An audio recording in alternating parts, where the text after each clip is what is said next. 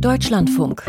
Informationen am Abend. Heute mit Silvia Engels, guten Abend. Zwei Krisennachrichten aus der Wirtschaft stehen heute am Beginn. Zum einen müht sich der US-Präsident nach der Schließung von zwei US-Geldhäusern die Sorge vor einer größeren Bankenkrise zu dämpfen. Und zum anderen schließen in Deutschland 52 von noch 129 Kaufhausfilialen von Galeria Karstadt Kaufhof. Personalrätin Anja Sabrowski aus Gelsenkirchen sagte, wir haben hier eine sehr hohe Betriebszugehörigkeit und wir sind alle sehr zusammengewachsen, fast ein bisschen familiär. Und das erschüttert uns schon in Mark und Knochen. Dann in die Politik. Die Ampelkoalition hat ihre Pläne für eine Wahlrechtsreform fertiggestellt und gegenüber Ländern und Kliniken verteidigt Gesundheitsminister Lauterbach seine Krankenhausreformidee. Zum Schluss dann in die Filmbranche. Der Antikriegsfilm Im Westen nichts Neues gewinnt vier Oscars. Der Hintergrund ab 1840 Uhr zeichnet dann die Enttäuschung vieler Türken und Kurden in Berlin über die Hilfe nach dem Erdbeben nach. Am Freitag war es, da wurde die US-amerikanische Silicon Valley Bank vorübergehend geschlossen und unter staatliche Kontrolle gestellt. Am Sonntag folgte die Signature Bank in New York. An US-Börsen und auch an europäischen Handelsplätzen wurden Erinnerungen an die Bankenkrise von 2008 wach. Besonders Bankaktien brachen zweistellig ein. Der DAX verlor zwischenzeitlich 2,5 Prozent. US-Präsident Biden meldete sich nun selbst zu Wort aus Washington. Doris Simon. Beruhigung, das ist das oberste Ziel von US-Regierung und Finanzbehörden in dieser Krise. Die US-Bürger könnten darauf vertrauen, dass das Bankensystem sicher sei. Ihre Einlagen werden da sein, wenn sie sie brauchen, sagte Präsident Biden am Morgen in Washington. Americans can have confidence that the banking system is safe. Your deposits will be there when you need them. Regierung und Finanzbehörden hatten gestern erklärt, dass alle Kunden der Silicon Valley Bank und der Signature Bank in New York entschädigt würden. Über die FDIC, eine unabhängige Behörde der US-Regierung, sind Einleger mit Guthaben bis 250.000 Dollar ohnehin versichert, wenn die FDIC-versicherte Bank ausfällt. Bei der Silicon Valley Bank mit vielen kleineren Unternehmen und Start-ups als Kunden und bei der Signature Bank, die vor allem Immobilienkredite vergeben hat, geht es aber bei vielen Einlegern um weit höhere Summen als eine Viertelmillion Dollar. Die Einlagensicherung für alle Kunden ist ein außerordentlicher Eingriff, um eine neue Bankenkrise abzuwehren. Wie auch der neue staatliche Kreditgeber, der Banken flüssig halten soll. In Stresssituationen können sie künftig ihre Vermögenswerte, die ihren Wert verloren haben, an die Zentralbank abgeben und erhalten dafür einen Kredit. Es gehe darum, die Kunden zu schützen, betonte der US-Präsident. Für Investoren der Bank werde es keine finanzielle Hilfe geben. Investors in the banks will not be protected. Investoren gingen wissentlich ein Risiko ein und wenn sich ein Risiko nicht auszahle, dann verlören Anleger ihr Geld. So funktioniere der Kapitalismus. Der US-Präsident kündigte auch an, dass das Management der betroffenen Banken seine Jobs verliere. Mehrfach hob Biden hervor, dass die Verluste der Bank nicht vom Steuerzahler getragen würden. No losses will be borne by the taxpayers. US-Regierung und Behörden sind sehr darauf bedacht, dass die Ankündigung nicht als Bailout der Banken angesehen wird, denn dies kommt bei fast allen US-Wählern schlecht an.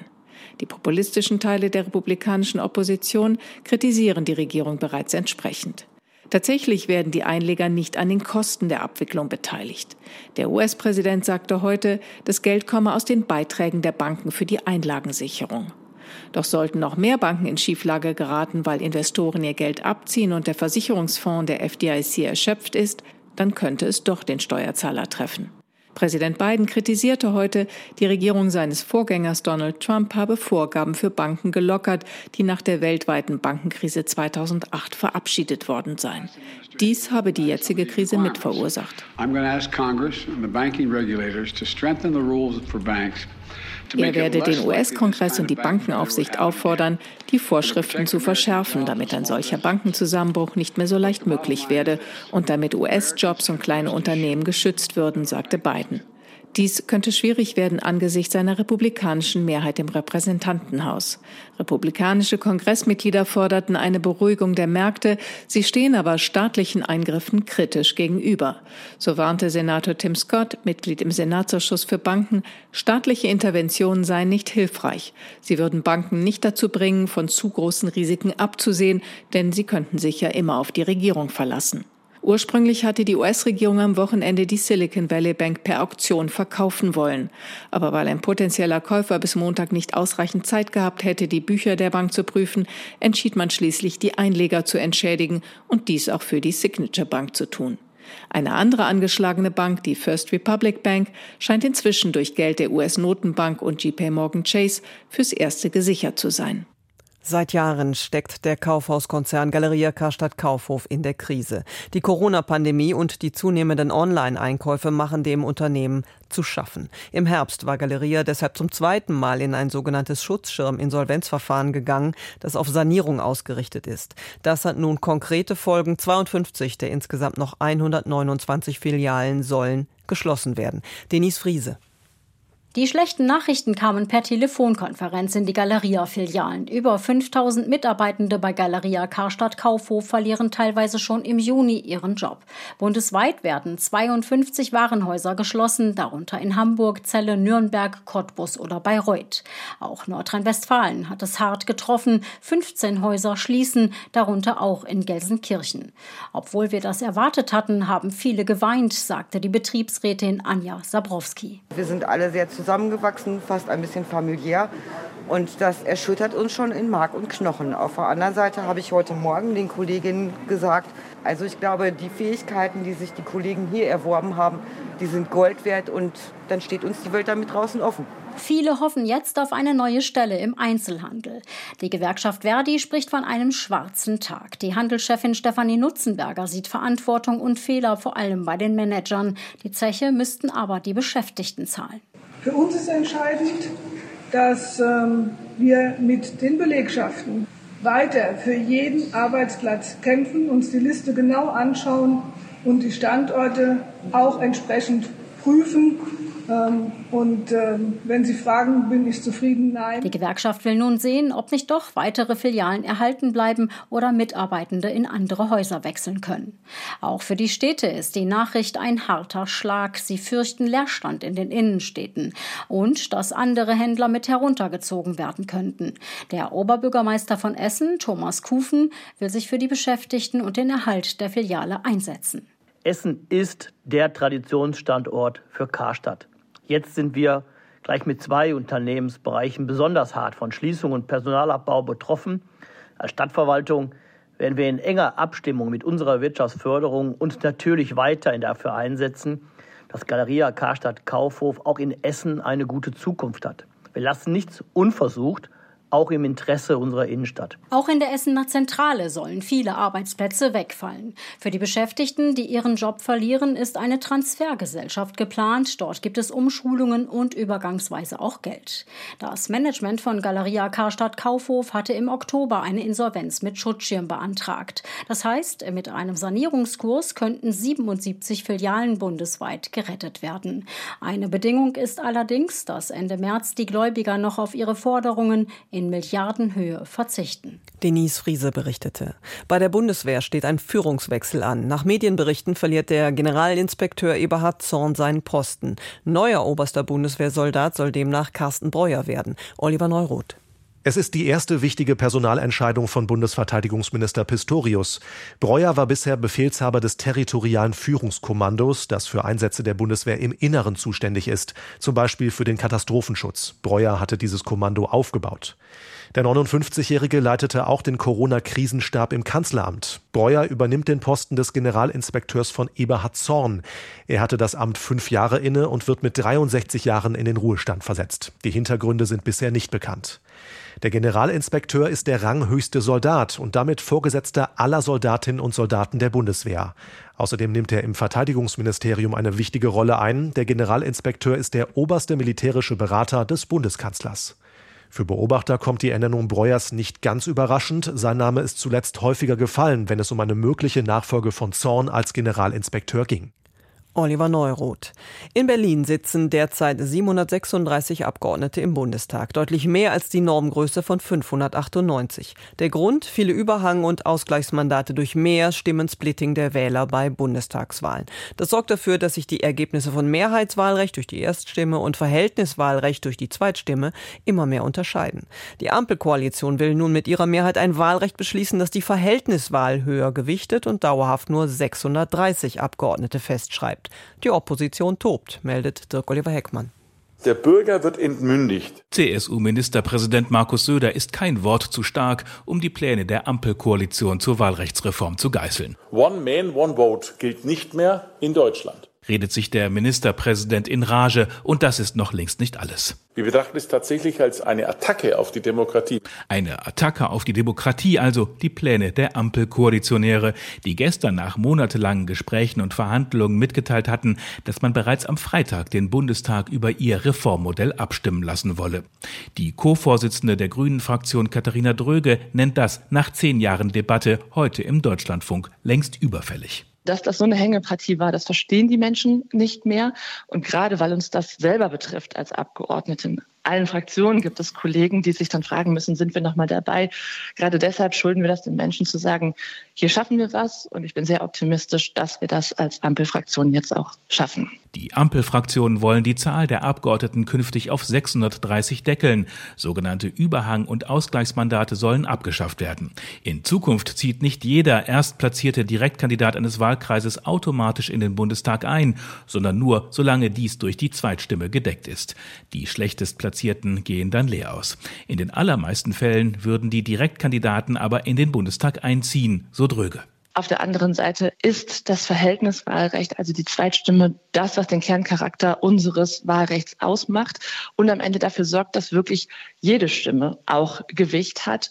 Und deswegen sagen wir nur da, wo es wirklich knapp ist, die schaffen es vielleicht nicht, aber das sind in der Regel auch Wahlkreise, wo auch andere Kandidaten antreten, die stark sind und dann zum Beispiel über die Zweitstimme in den Bundestag einziehen. Es gehe hier nicht um eine kleine Zahl von Einzelfällen, kontert CSU-Chef Söder, dessen Partei in der Vergangenheit besonders besonders viele Überhangmandate erzielte. Ganze Landstriche sieht er nicht mehr parlamentarisch vertreten. Städte wie München, wie Nürnberg oder auch andere Bereiche müssen damit rechnen, dass reihenweise Abgeordnete, die seit Jahren von den Bürgern gewählt wurden, also gewählt wurden, nicht mehr in den Deutschen Bundestag einziehen können, zu Lasten einer rot-grünen Identitätspolitik. Nach den Plänen der Ampel werde es Fälle geben, in denen nicht die Sieger eines Wahlkreises in den Bundestag einzögen, sondern zum Beispiel der Drittplatzierte, meint auch Thorsten Frei, erster parlamentarischer Geschäftsführer der Unionsfraktion gegenüber dem Deutschlandfunk Hauptstadtstudio. Darüber hinaus ist es so, dass es zu verwaisten Wahlkreisen kommen wird. Also gerade in den hoch umkämpften Bereichen wird es zukünftig keine Abgeordneten mehr geben. Und auch das dürfte an der Akzeptanz rühren und damit auch die Demokratie im ganzen Land beschädigen.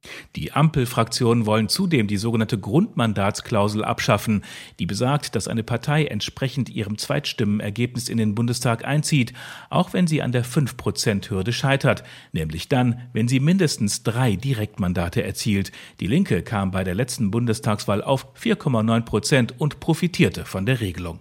Der parlamentarische Geschäftsführer der Fraktion Jan Korte wirft der Ampelkoalition gegen gegenüber dem Deutschlandfunk Hauptstadtstudio vor, faktisch ein Vorhaben der AfD umzusetzen. Es ist nichts anderes als die politische finale Bekämpfung und der Versuch, die Linke zu zerstören. Es ist ein atemberaubender Vorgang und das ist mit der Linken nicht zu machen. Sowohl CSU als auch Linke kündigten an, vor das Bundesverfassungsgericht zu ziehen, sollte sich nichts ändern. Auch Thorsten Frei kündigt an, einen solchen Schritt zu prüfen. Für uns ist aber vollkommen klar, dass wir im Bundestag diesen Gesetzesvorschlag ablehnen werden.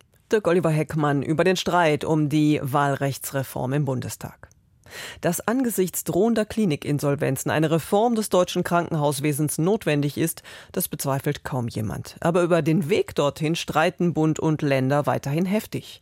Bundesgesundheitsminister Lauterbach von der SPD will die Kliniken in drei Versorgungsstufen einsortieren und entsprechend finanzieren. Die Länder wollen dabei aber ihre Kompetenzen nicht verlieren. Heute kamen zentrale Akteure beim jährlichen Branchentreffen der Deutschen Krankenhausgesellschaft nach Berlin. Von dort Tom Funke. Die Pläne von Bundesgesundheitsminister Karl Lauterbach SPD zur Krankenhausreform werden nicht nur auf Länderebene, sondern auch auf Bundesebene skeptisch gesehen. Die Co-Parteivorsitzende der Linken, Janine Wissler, sagt, ein großes Krankenhaussterben müsse dringend verhindert werden und fordert deshalb. Und deshalb sind wir der Meinung, wir brauchen eine echte Revolution im Gesundheitssystem, in der Krankenhausfinanzierung. Und das heißt eine Abkehr der Privatisierung, eine Abkehr der Ökonomisierung und äh, eine Abschaffung der Fallpauschalen. Das ist dringend notwendig. Und da müsste sofort gehandelt werden, nämlich die DRGs außer Kraft zu setzen, die Krankenhäuser kostendeckend zu finanzieren. Lauterbachs Reformpläne sehen unter anderem vor, dass die Fallpauschalen, also die festgelegte Vergütung für medizinische Eingriffe, um eine Versorgungspauschale ergänzt werden und die Krankenhäuser in unterschiedliche Versorgungslevel eingeteilt werden sollen. So soll auch eine stärkere ambulante Versorgung möglich werden. Bundesgesundheitsminister Lauterbach macht beim Krankenhausgipfel der Deutschen Krankenhausgesellschaft klar, derzeit verhandele man mit den Bundesländern über die konkrete Ausgestaltung der Reform. Der gesundheitspolitische Sprecher der CDU-CSU-Bundestagsfraktion Tino Soge macht deutlich, man habe kein Erkenntnisdefizit. Jeder wisse, dass die Krankenhausstruktur in Deutschland reformiert werden müsse, aber klar sei auch, nicht nur mir geht das so, sondern dass sowohl die Akteure vor Ort als auch die Menschen das Gefühl haben, da wird jetzt eine Reform durchgepeitscht und zum Schluss wird die Versorgung schlechter. Und das darf eben nicht passieren. Und deshalb finde ich es auch richtig, wenn wir im Rahmen dieser Reform darüber sprechen, dass man eben auch für diese Reformschritte, bis das dann irgendwann idealtypisch funktioniert, nochmal äh, überlegen muss, ob man vielleicht Geld in die Hand nehmen muss. Also ob man nochmal einen Strukturfonds aufsetzt beispielsweise, um diese Strukturreformen, die vor Ort dann greifen sollen, eben auch auf den Weg zu bekommen. Und dazu gehört auch die Debatte, äh, was ist uns äh, Gesundheit in der Gesellschaft wert. Auch Andrew Uhlmann, der gesundheitspolitische Sprecher der FDP-Bundestagsfraktion, macht während einer Podiumsdiskussion beim Krankenhausgipfel klar, ich, ich will keine Kompromisslösung haben, muss ich auch ganz klar sagen. Äh, und ich glaube, die Ampel will auch keine Kompromisslösung haben, wir wollen eine Lösung haben. Wir brauchen eine Lösung. Wir können die Krankenhäuser nicht so weiterlaufen lassen wie bisher, sonst gehen einige Häuser unnötigerweise kaputt, die wir dringend brauchen. Und wir müssen gemeinsam diese Umstrukturierung äh, hinbekommen. Man müsse es schaffen, Fehlanreize im System zu beseitigen und vernetzte Strukturen besonders auch im ländlichen Raum aufzubauen. Hier müssten alle Akteure zusammenarbeiten. Dies fordert auch die Bundesärztekammer in einem Statement. Weder der Bund noch die Länder könnten die Reform allein stemmen. Deswegen appelliere man an den Bundesgesundheitsminister, wieder zu einer konstruktiven Zusammenarbeit mit den Ländern zurückzukommen.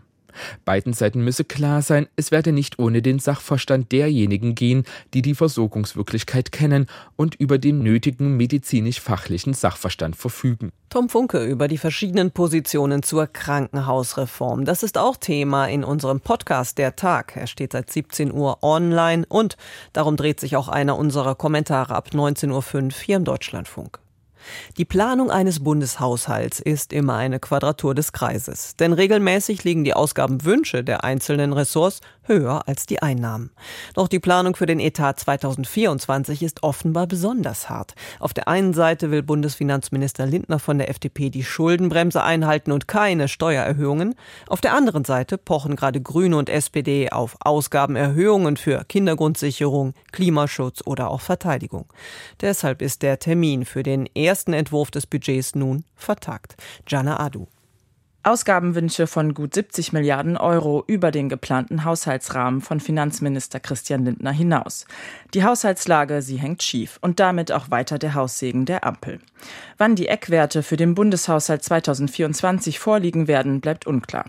Erst müsse noch einmal über finanzielle Realitäten gesprochen werden, so Finanzminister Lindner im Bericht aus Berlin der ARD. Die einfachen Lösungen, mehr Schulden, gehen nicht wegen der Zinsen, höhere Steuern geht nicht, weil wir bereits sehr hohe Steuern haben. Übrigens hätte ich auch gar kein Mandat von den Wählerinnen und Wählern, die Steuern mhm. zu erhöhen. Schwierig sei die Lage im Bundeshaushalt schon länger. Verschärft wurde sie zusätzlich durch hohe Schuldenaufnahmen für Corona und Energiepreishilfen und ein verändertes Zinsumfeld, meint Lindner. Parteikollege und Finanzstaatssekretär Florian Tonka betont heute hier im Deutschlandfunk, dass es mit kleinen Maßnahmen nicht getan sei. Sondern dass wir in der Tat noch mal komplett neu darüber reden müssen, was wir uns in den nächsten Jahren werden leisten können. Leisten wollen sich viele der Ressorts etwas. Volker Wissing von der FDP benötigt mehr Geld für den Ausbau der Verkehrsinfrastruktur. Habeck plant Förderprogramme begleitend zum Verbot von Öl- und Gasheizungen. Verteidigungsminister Pistorius pocht auf Mehrkosten für die Bundeswehr und Familienministerin Lisa Paus fordert Geld für die im Koalitionsvertrag festgelegte Kindergrundsicherung. Mit dieser sollen ab 2025 Kinder staatlich stärker unterstützt werden. Das Konzept von Paus geht von Mehrkosten in Höhe von 12 Milliarden Euro aus. Laut Grünen-Chefin Ricarda Lang gebe es gleiche Chancen für alle Kinder nicht zum Nulltarif. Und auch SPD-Vorsitzende Saskia Esken bekräftigt, die Kindergrundsicherung müsse auskömmlich finanziert werden. Die FDP sieht in der Kindergrundsicherung dagegen keinen größeren Finanzbedarf für das Vorhaben. FDP-Generalsekretär Bijan Sarai unterstreicht heute, die Kindergrundsicherung sei für ihn in erster Linie eine Verwaltungsreform und mahnte zur Finanzeinsparung bei den Koalitionspartnern. Insgesamt müssen auch unsere Koalitionspartner, vor allem die grünen Koalitionspartner, lernen, dass es nicht sein kann, dass Steuererhöhungen eingeführt werden, um grüne Wunschprojekte zu finanzieren. Auch die Grünen müssen lernen, dass das Geld, was der Staat zur Verfügung hat, dass man damit arbeiten muss und dass kein Geld vom Himmel fallen wird. Weiteres Streitthema die Ausgaben für die Bundeswehr. Die von SPD-Verteidigungsminister Boris Pistorius geforderten zusätzlichen 10 Milliarden Euro für die Armee, das sorgt bei Teilen der Grünen Fraktion für Skepsis. Haushaltspolitiker Sven Christian Kindler sagte dazu im MDR: Wir haben weiterhin Strukturprobleme bei der Bundeswehr, insbesondere im Beschaffungswesen.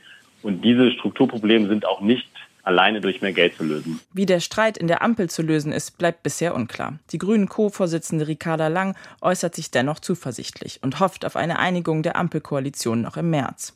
Der laufende Monat ist aus ihrer Sicht der entscheidende Monat. Jana Adu aus Berlin. Wir gehen ins Ausland. In der Ukraine bleibt die Stadt Bachmut in der Region Donetsk weiter heftig umkämpft. Die ukrainische Seite bestätigt russische Angriffe von mehreren Seiten. Russen wie Ukrainer haben hohe Verluste zu beklagen und beide melden Mangel bei der Munition. Der Krieg in Europa, der seit über einem Jahr heftig tobt, zeigt sich nun auch mehr als deutlich im jährlichen Rüstungshandelsbericht des Stockholmer Forschungsinstituts SIPRI. Sophie Donges.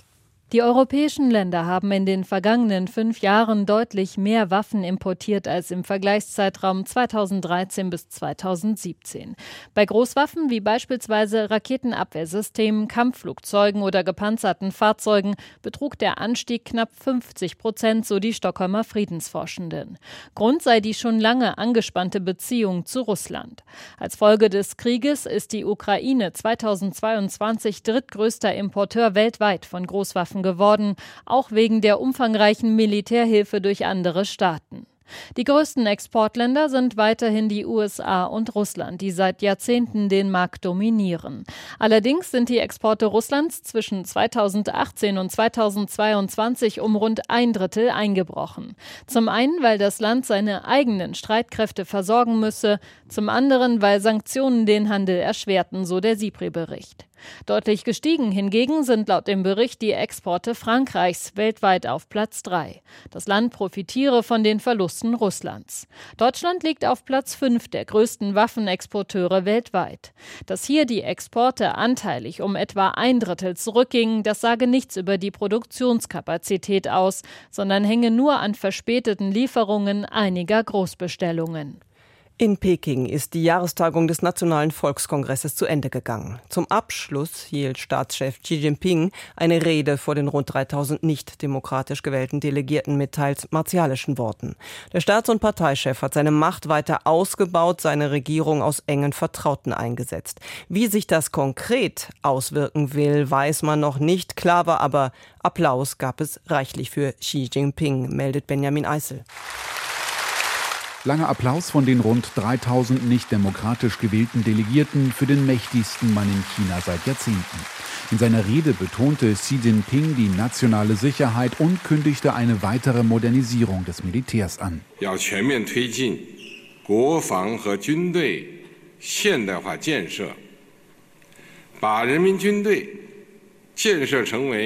Chinas Staats- und Parteichef sagte wörtlich, das Militär solle zu einer großen Mauer aus Stahl werden. Die Verteidigungsausgaben steigen laut dem vom Volkskongress verabschiedeten Haushalt in diesem Jahr um 7,2 Prozent. Außerdem forderte Xi Jinping erneut einen Anschluss der demokratisch regierten Insel Taiwan an die Volksrepublik. Xi Jinping hatte sich am Freitag vom Volkskongress für eine unübliche dritte Amtszeit als Staatschef bestätigen lassen. Um an der Spitze von Staat und Partei bleiben zu können, hatte er 2018 bereits die Verfassung ändern lassen. Der 69-Jährige setzt sich außerdem über die bisher geltende Altersbegrenzung hinweg. Der Volkskongress hat außerdem neue Regierungsmitglieder eingesetzt.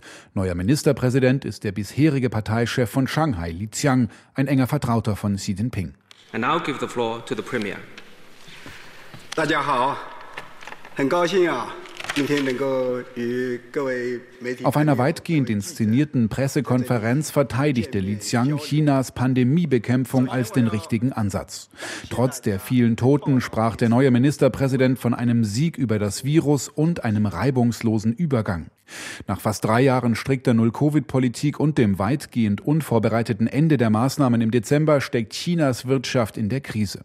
Heute zeigte sich der neue Ministerpräsident zuversichtlich, dass sich die Wirtschaft schnell erholen wird.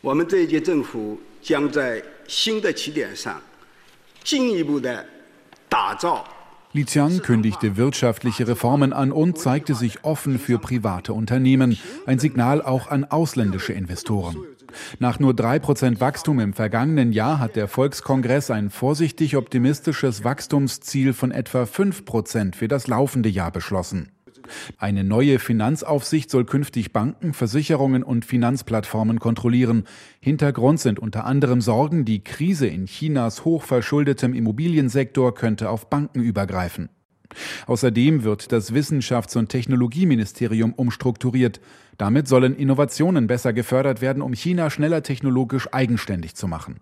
Ein Grund dafür sind unter anderem Sanktionen der USA im Bereich Mikrochips. Benjamin Eisel. Es ist die bislang erfolgreichste Oscar-Bilanz eines deutschen Films. Die Neuverfilmung des 1928 erschienenen Romans Im Westen nichts Neues von Erich Maria Remarque hat bei den Academy Awards vier Oscars gewonnen, darunter den für den besten internationalen Film.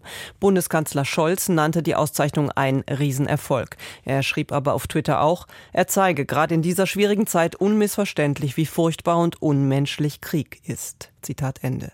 Über die Nacht in Hollywood Nils Dumps. Edward Berger, All Quiet God, this means so much to us. Regisseur Edward Berger auf der Bühne des Kodak Theaters, sein erster Oscar. Vor ihm die Hollywood-Filmelite und ein weltweites Millionenpublikum. It's just deeply moving for, for all of us. Thank you, Malte Gruner, these two wonderful actors. Hinter ihm Produzent Malte Grunert, die Schauspieler Daniel Brühl, Albrecht Schuch und der Hauptdarsteller Felix Kammerer. This was your first movie and you carried on us on your shoulders as if it was nothing. Ohne ihn wären wir nicht hier. Without you, none of us would be here. Felix Kammerer, 27 Jahre alt, aus Wien. Im Westen nichts Neues war sein erster Kinofilm überhaupt. Er konnte schon vor der Verleihung nicht fassen, was da gerade passiert. Ich versuche mich gerade an, an alle Umstände zu gewöhnen, nicht komplett durchzudrehen. Vor drei Jahren war er noch auf der Schauspielschule. Jetzt hängt sein Gesicht auf riesigen Plakaten in Hollywood. Die Neuverfilmung des Antikriegsklassikers von Erich Maria Remarque gewinnt vier Oscars. And the Oscar goes to All Quiet on the Western Front. All Quiet on the Western Front. And the Oscar goes to All, All Quiet, Quiet on the Western Front. Bester internationaler Film, beste Filmmusik, beste Kamera und das beste Szenenbild. Verantwortlich dafür auch Ernestine Hipper aus Nürnberg. Auch sie das erste Mal nominiert, der erste Oscar. Mama, Papa, I love you. Nur ein Film gewinnt mehr. Everything, Everywhere, All at Once gewinnt sieben Oscars, auch den für den besten Film. Ki Hui Kwan spielt auch mit. Er ist für die beste Nebenrolle nominiert und schon vor den Oscars ganz aufgeregt. Oh my God, this is amazing, Ashley. I cannot believe I'm at the Oscars. Dass er später noch für den emotionalsten Moment des Abends sorgen wird, weiß er da noch nicht. Vorher begrüßt Moderator Jimmy Kimmel. Es ist Jahr eins nach dem Ohrfeigenskandal von Will Smith. Der spielt dieses Jahr keine Rolle mehr. Ausnahme sind Kimmels Sprüche. Fünf irische Schauspieler sind nominiert heute Abend. Die Chance für einen Kampf auf der Bühne seien gestiegen. Aber alle bleiben ruhig, auch der Ire Colin Farrell, obwohl Brandon Fraser nicht er der beste Schauspieler wird. Es kommt nur zu einem Kampf. Ki Hui Kwan kämpft mit seiner Fassung. Thank you. Thank you. Uh, Er ist in Vietnam geboren und mit seiner elfköpfigen Familie in den 70er Jahren nach Amerika geflohen. I spent a year in a refugee camp. And somehow, Ich war ein Jahr in einem Flüchtlingslager und irgendwie bin ich hier auf der größten Bühne Hollywoods gelandet. Sowas kommt auch nur in Filmen vor. Ich kann nicht glauben, dass mir das passiert ist. this is the American dream. Auch für die beste Regie, das beste Drehbuch oder den besten Schnitt wird der Film ausgezeichnet und auch für die beste Schauspielerin. And the Oscar goes to Michelle Yeoh. Michelle Yeoh, 60 Jahre alt, geboren in Malaysia. Auch ihr erster Oscar. Sie widmet ihn all den Jungs und Mädchen, die wie sie aussehen. Thank you